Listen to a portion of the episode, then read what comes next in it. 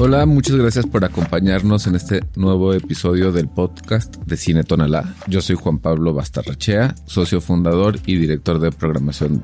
En esta ocasión empezaremos con los programadores Ernesto y Martín, quienes nos contarán de todas las actividades que tenemos en este momento, desde festivales de cine, premiers, estrenos, stand-up.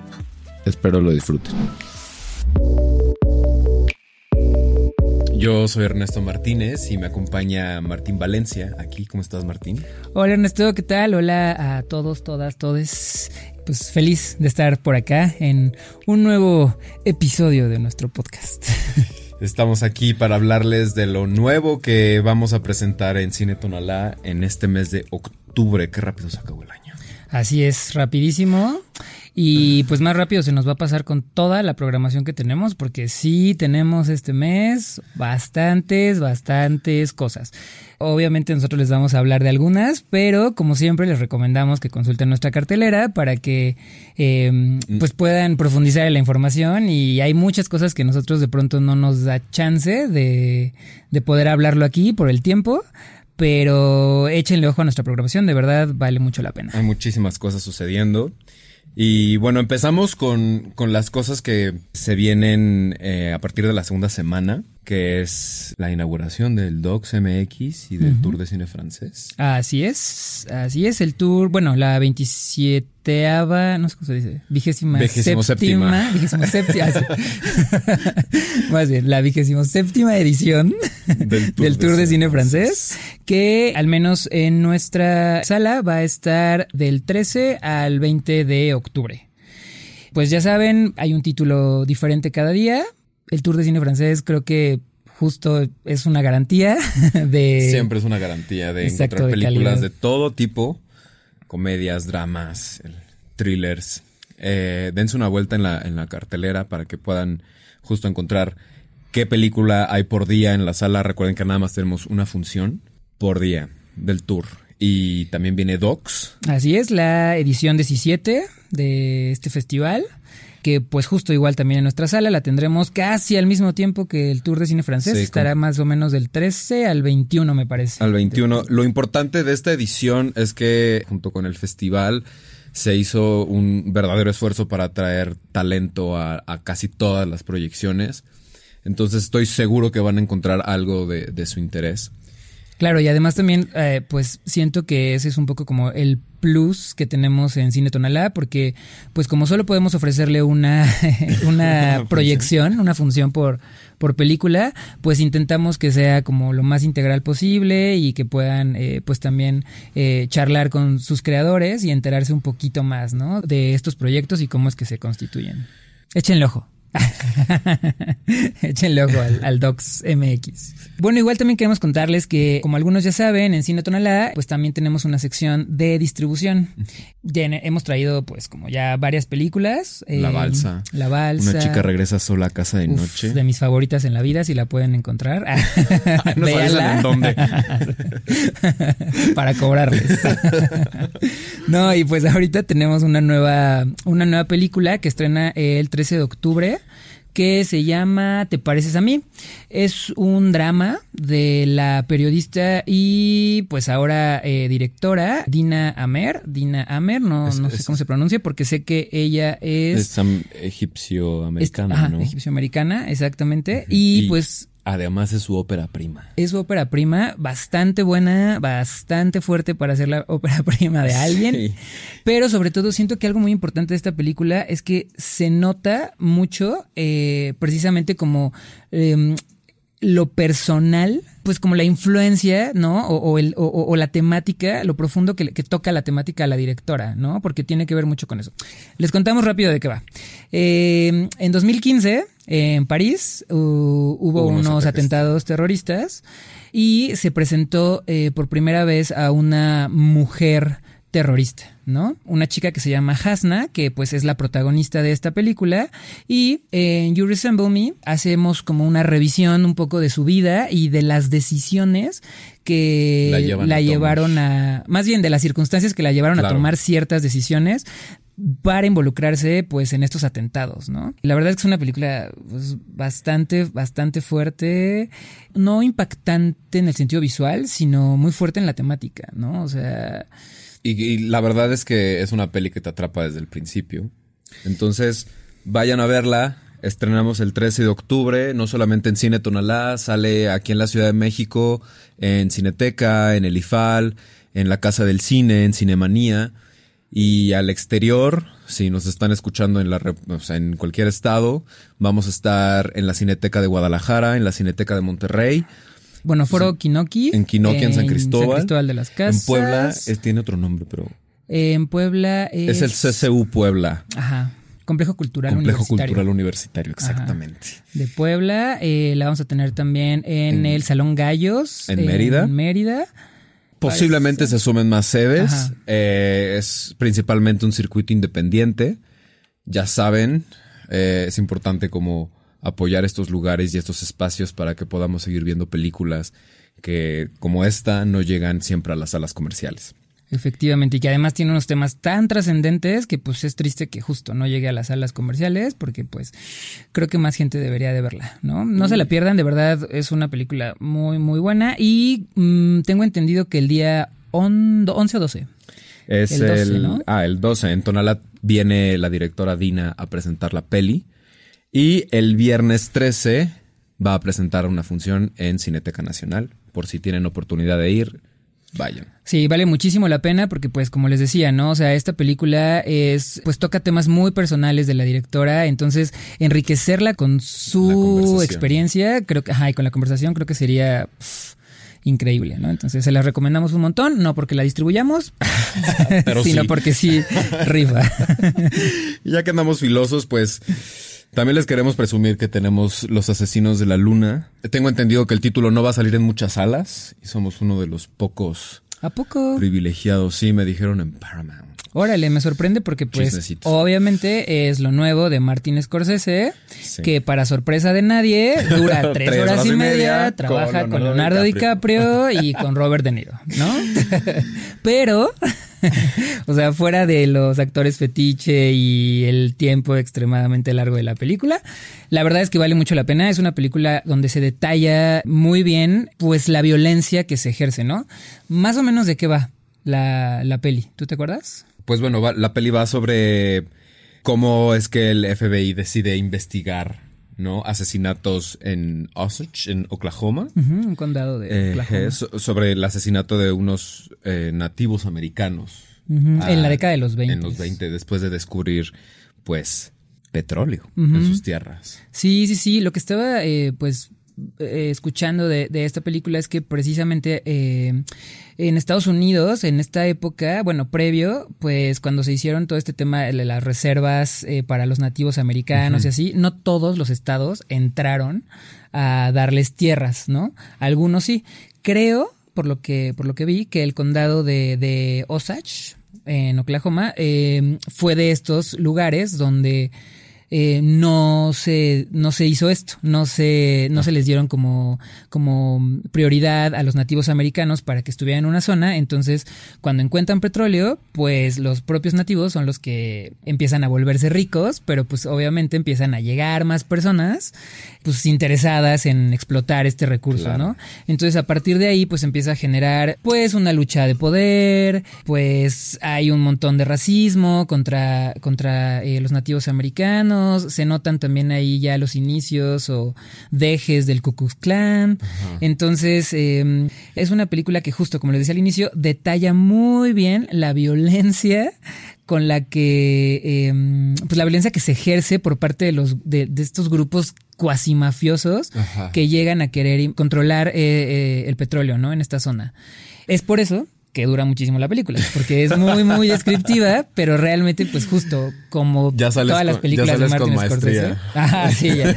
Ya te avientas esa y el irlandés y ya. Este, bueno, eh, Los Asesinos de la Luna llega a nuestra sala a partir del 20 de octubre. Tiene muy pocas funciones. porque también queremos ver más cosas. Este, pero aprovechen los horarios que hay para que, pues, también la puedan ver en una buena calidad. Bueno, y por otro lado, seguimos con la programación de una película. vamos a seguir con una película mexicana. Cuando yo me enteré que la iban a hacer, yo dije, wow, me emocioné muchísimo. Estoy hablando de temporada de huracanes. Esta película es una adaptación del libro homónimo de Fernanda Melchor, en donde eh, pues se narran los hechos alrededor del asesinato de una bruja en un pueblo imaginario que se llama La Matosa en Veracruz. Y pues en el libro, ¿no? Eh, se explora la violencia y el machismo en la sociedad mexicana. A mí lo que me encanta del libro es que desde el momento en el que lo abres, la narración, la narrativa nunca te suelta. casi, casi de que hasta te jala al final del capítulo y eso es algo que, que te mantiene muy atento. En esta versión, la dirección está a cargo de Elisa Miller, que como recordaremos, ella ganó la Palma de Oro con, como mejor cortometraje en Ver Llover. Y bueno, vimos su, su, su, película El placer es mío y esta es la, la nueva película que va a dirigir, temporada de huracanes.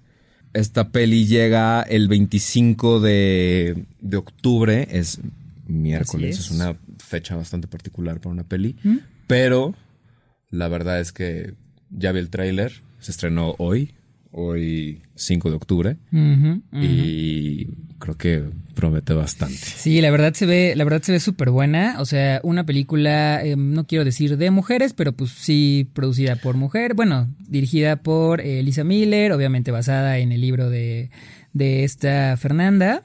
Eh, Melchor. Justamente como dices, tiene pocas funciones. la tenemos nada más tres días en Cine Tonalá, 25, 27 y 29. Creo que le agregué más. El 31. Ah, creo que tenemos más el 31. El 31. Y este, bueno, no sé, yo también justo acabo de ver el tráiler. Eh, había visto que Netflix la había cantado muchísimo, pero tenía la tienen resguardadísima. No quieren que se vea nada. Y pues la verdad es que, o sea, visualmente a mí me pareció muy interesante. Me, me dio mucha, mucha vibra así como, como un poquito de, de huesera de esta Michelle Garza. Eh, y también me recordó ahí un poquito como a Chicuarotes de Gael García. Siento que es como una mezclilla ahí como de esas dos. Este, pero bueno, habrá que ver. Visualmente se ve increíble. Increíble. Nosotros la vamos a tener no se esperen a que esté en Netflix, eh, vayan a ver a la sala porque de verdad. No vean estas películas en Netflix, por favor, véanlas en la pantalla grande. Es que sí, lo vale muchísimo, ¿eh? se, ve, se ve que lo vale muchísimo. Y, y también alguien, otra peli que, en la que pues también está muy estamos muy entusiasmados. El doceavo film de David Fincher. Uh. ¿Cuál es tu película favorita de él? Ay, es que no sé, ¿eh? porque Seven obviamente me gusta un buen, El Club de la Pelea me gusta un buen, eh, La Chica del Dragón Tatuado más o menos. ¿Cuál es, ¿Cuál es tu película de acuerdo a tu signo zodiacal? Oye, sí, ¿eh? Así, lo voy a anotar para un post. Con Girl, ¿no, Martín? sí, pero pues... Bueno, esta es la doceava película de David Fincher. Esta peli es una adaptación de la novela gráfica del mismo nombre de Alexis Matz. Y la adaptación de esa novela gráfica la hizo el guionista de Seven. Kevin Walker. Ajá, Kevin. Desde Seven no trabajaban juntos David Fincher y él. Ah, ok. Entonces, con esta película se vuelven a reunir. Desde Seven, que fue en el Desde Seven. Y pues bueno, la peli está protagonizada por Michael Fassbender. Ya, y ya, por ahí anda tengo que ir a ver. Tilda Swinton. es que todo en lo que salga Tilda Swinton creo que es como. o sea, garantía también. Y bueno, eh, la, cuenta la historia de un asesino a sueldo que después de casi un, casi un accidente se enfrenta a sus jefes y a sus propios principios en una cacería internacional que según no tiene nada que ver con temas personales, pero bueno. Pero pues supongo que eso es lo que se va develando en la película. Claro. Y bueno, pues también es David Fincher. Creo que nos va a entregar una peli que pues va a cumplir. Así es. Eh, se ve igual visualmente súper atractiva. El guion, pues digo, ya está garantizado. Entonces, eh, The Killer o El Asesino eh, es una peli también de Netflix. Nuevamente les recomendamos, no se esperen a que salga en Netflix porque sí vale muchísimo la pena verla en pantalla grande. Y nosotros la tenemos en Cinetonalá a partir del 26 de octubre.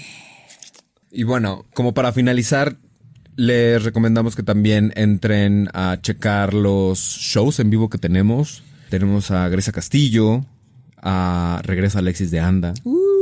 Y estamos estrenando un show que se llama Natch Cabaret, que pues por su mismo nombre ya podrán imaginar de qué va. se nos acabó el tiempo. Eh, los esperamos en el siguiente, en la siguiente edición de, de, este podcast. Y pues bueno, Martín, gracias por, gracias por venir hoy.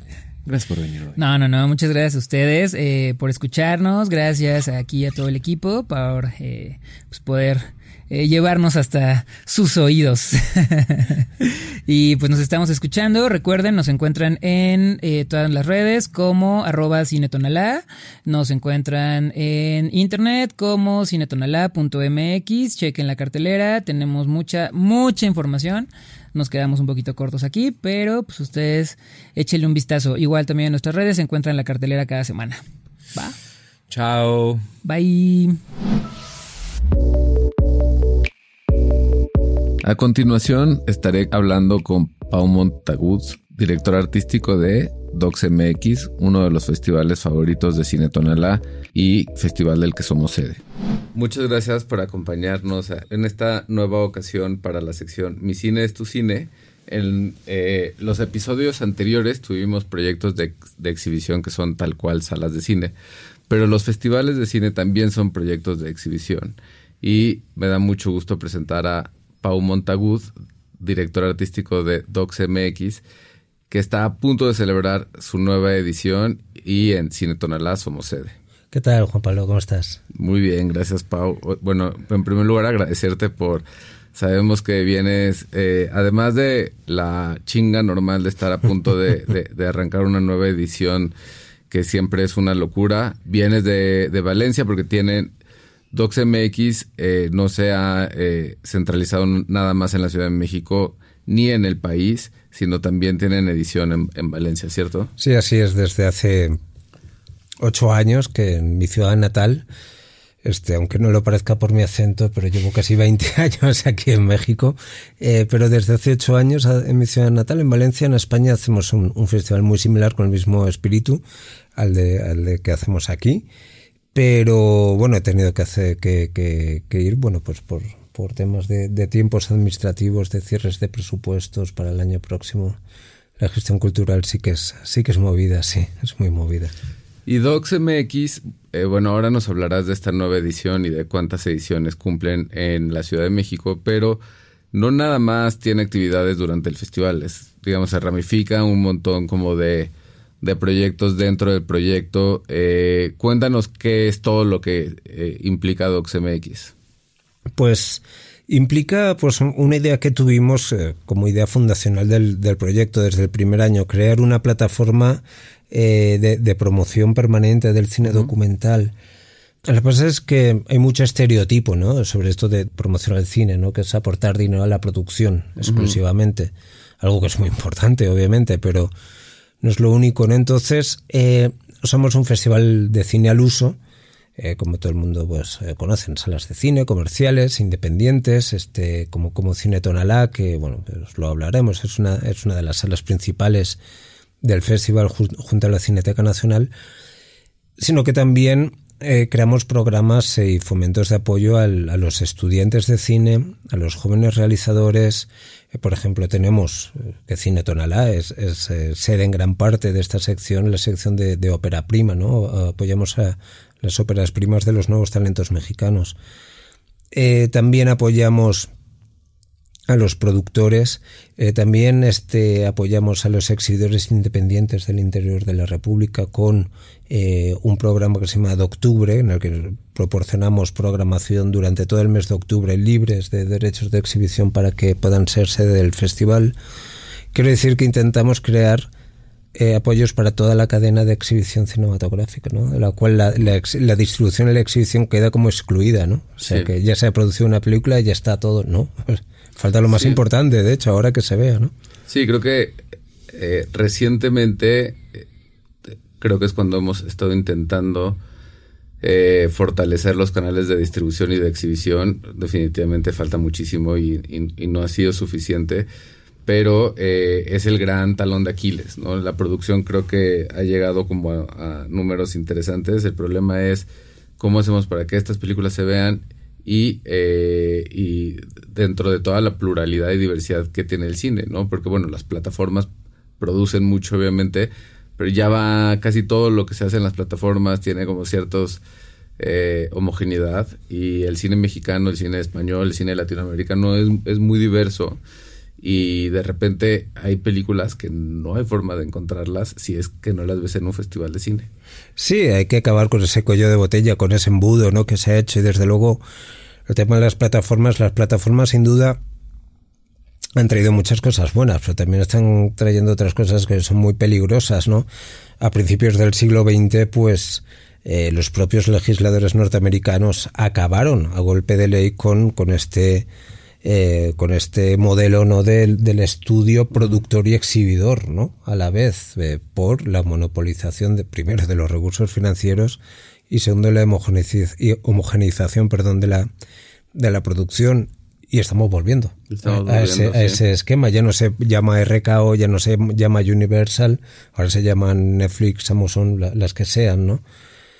Entonces, yo creo que hay que diversificar la, la, la producción y hay que diversificar también los modos de exhibición, ¿no? Porque ya, ya está como hasta en el inconsciente social de que una sala de cine es igual a, una, a un centro comercial, ¿no? De alguna manera. Lo que no es, está en un centro comercial no es una sala de cine, es otra cosa. Llámalo espacio cultural, llámalo lo que sea, pero no es un cine, ¿no? Entonces, yo creo que tenemos que batallar un poco por ahí para también, eh, digamos, eh, crear programas de apoyos para eh, pues que toda la producción nacional tenga salida en salas de exhibición dignas, que la gente pueda montar buenas salas de cine bien equipadas y que y que den cabida al cine nacional que las cadenas que las eh, cadenas de exhibición comercial rechazan. Sí, después de la pandemia creo que el digamos la programación mexicana en las salas ha sido todavía más castigada en las salas comerciales, me refiero, y eso se ve en los números del anuario del cine que son brutales. Pero para hablar cosas más alentadoras, eh, ¿qué, ¿qué, podemos esperar de esta nueva edición? Pues lo mejor del cine documental internacional y nacional. O sea, nosotros siempre decimos, ¿no? Es, es nuestra mejor eh, novedad, ¿no? La que tenemos todos los años, porque, bueno, somos un festival con una filosofía de trabajo muy, muy rígida que, y en la que creemos firmemente, ¿no? que es la convocatoria. Porque la convocatoria a todos se nos llena la boca siempre, ¿no? De que estamos eh, apoyando la producción independiente, no solo en México, sino en cualquier parte del mundo, ¿no? Pero pocos decimos cómo, cómo lo hacemos, ¿no? Nosotros, como lo intentamos hacer, es eh, seleccionando películas exclusivamente que han sido este, eh, inscritas en nuestra convocatoria. De esta manera, cualquier película tiene las mismas posibilidades de ser seleccionada, ya esté respaldada por una gran eh, distribuidora, por un gran productora o, agente de ventas, o una película mexicana de la India, de Pakistán o de Rusia que no tiene ningún tipo de respaldo de este tipo, ¿no? Entonces intentamos que nuestra programación siempre tenga de los dos lados de la, de la balanza películas que vienen de grandes distribuidoras y películas que no tienen ningún eh, eh, apoyo de este tipo. Eh, nosotros lo que no hacemos es, mm, bueno, pues viajar por ahí o, agarrar los catálogos de, las grandes distribuidoras o, agarrar los ganadores, ¿no? De Toronto, Berlín, Venecia, este, Cannes para, para crear estos Frankensteins de, de, programación que no, que no nos gustan, ¿no? Queremos que sea una, una programación muy, muy reconocible eh, eh, para el festival, que se asocie mucho al festival y que no sea solo documental mainstream, que creo que también es necesario y también creo que tiene que estar en las salas, pero tiene que estar acompañado de otro tipo de documental, ¿no? que es muy sorprendente y que nos permite eh, visibilizar grandes joyas.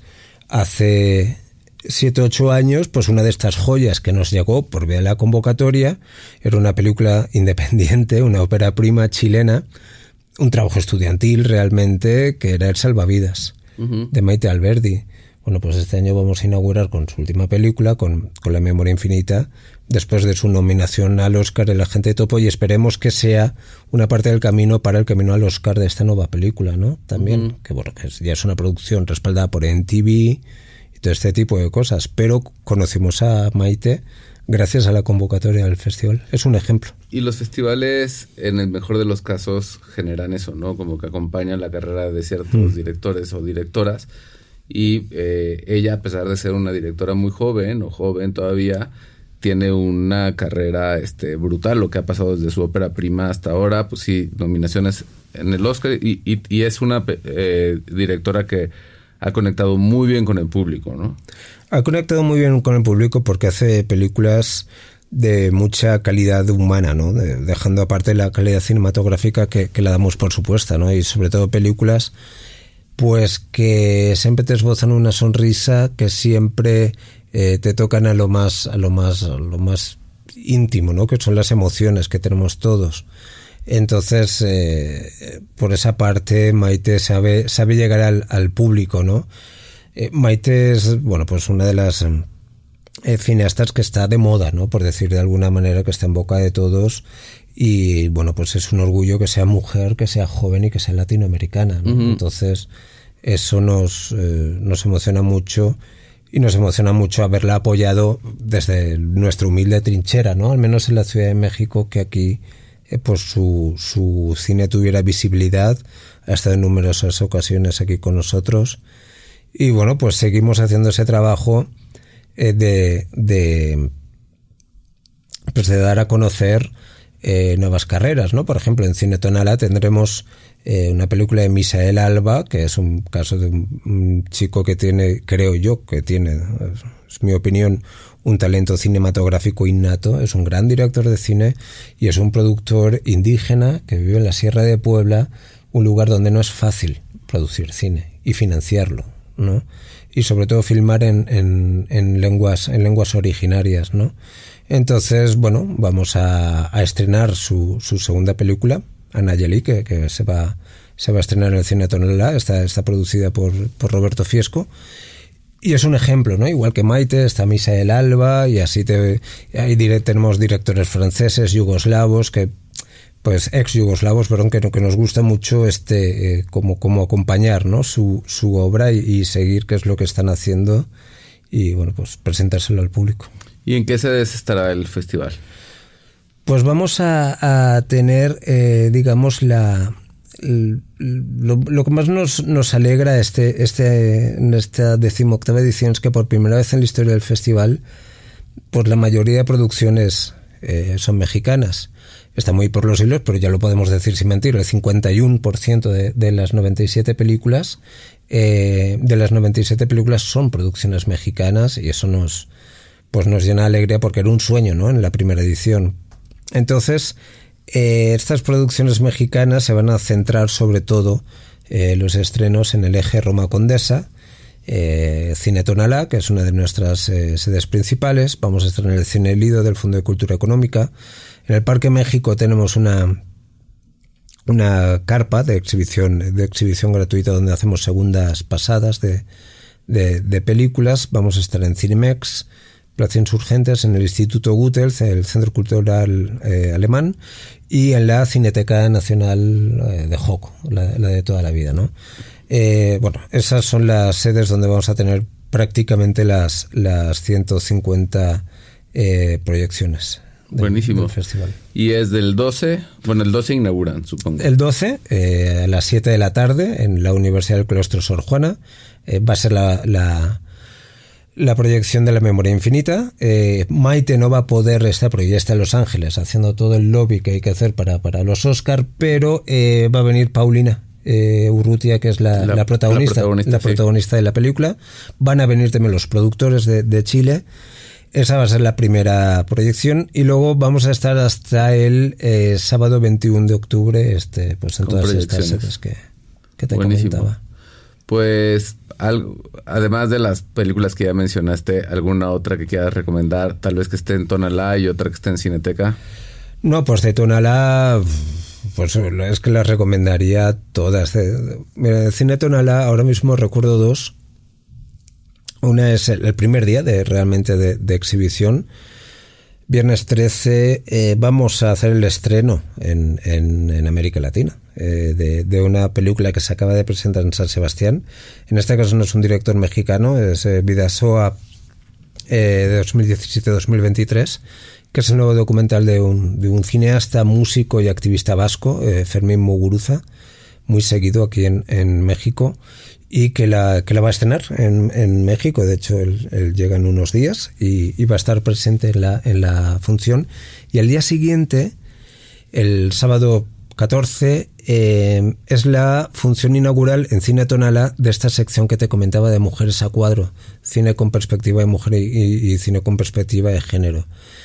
Y la vamos a estrenar con una película mexicana que se llama Reveladas, que es una película sobre aquellas mujeres que empezaron con este vamos a llamar negocio del cine, rompiendo el techo de cristal, que, había, que fueron las primeras, que fueron las pioneras ¿no? en, en, en salir a la luz como, como grandes productoras, guionistas, directoras. Eh, bueno, está María Novaro, eh, Berta Navarro, sea, muchos nombres que fueron las, las pioneras en decir somos mujeres y queremos hacer cine, ¿no?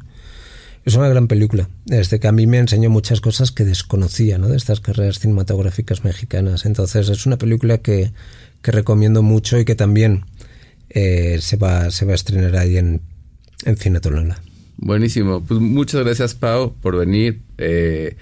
Estaremos asistiendo a las películas, a las diferentes secciones y felicidades por esta nueva edición. No, muchas gracias a ustedes, muy amables.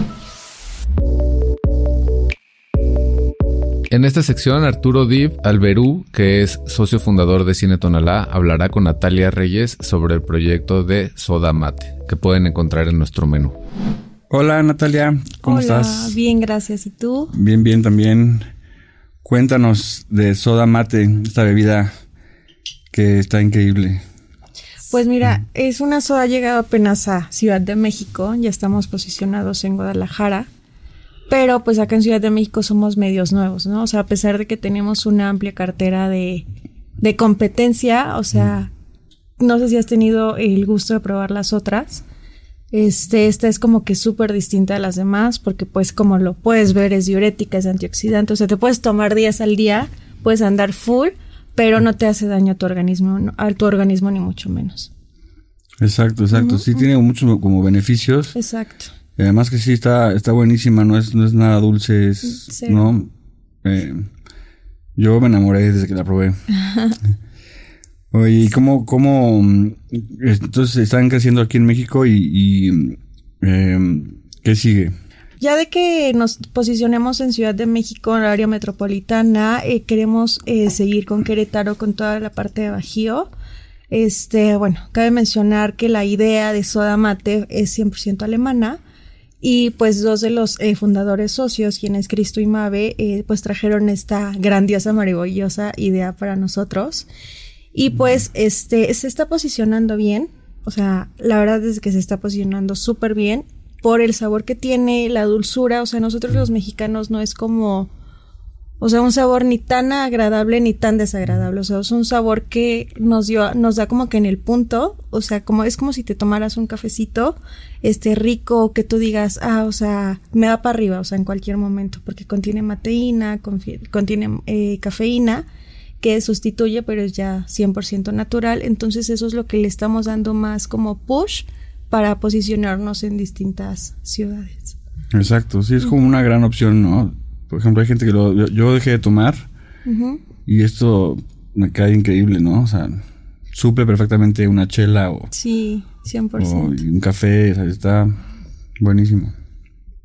Sí, es súper rica y mm. refresca. Refresca es la, esa es como que también mm. la idea. O sea, si, no sé, haces ejercicio en la mañana, te tomas una, te refresca y ya quedas como nuevo para irte al trabajo, irte de antro, de donde sea, ¿no? Exacto. Sí, sí tiene un efecto que sí, sí te llega a poner como, como el café, ¿no? Digamos.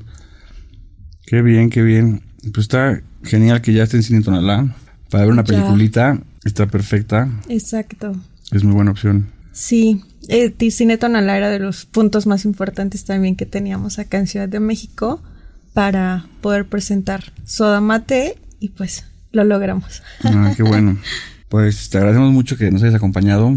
No, y qué gracias a este, ti. Nos vemos por Cine Tonalá para Claro. Tomarnos unas sodas mate. Buenísimo, 100% nos veremos allá. Gracias. Esto ha sido todo. Espero hayan disfrutado este podcast. Nos veremos en el siguiente.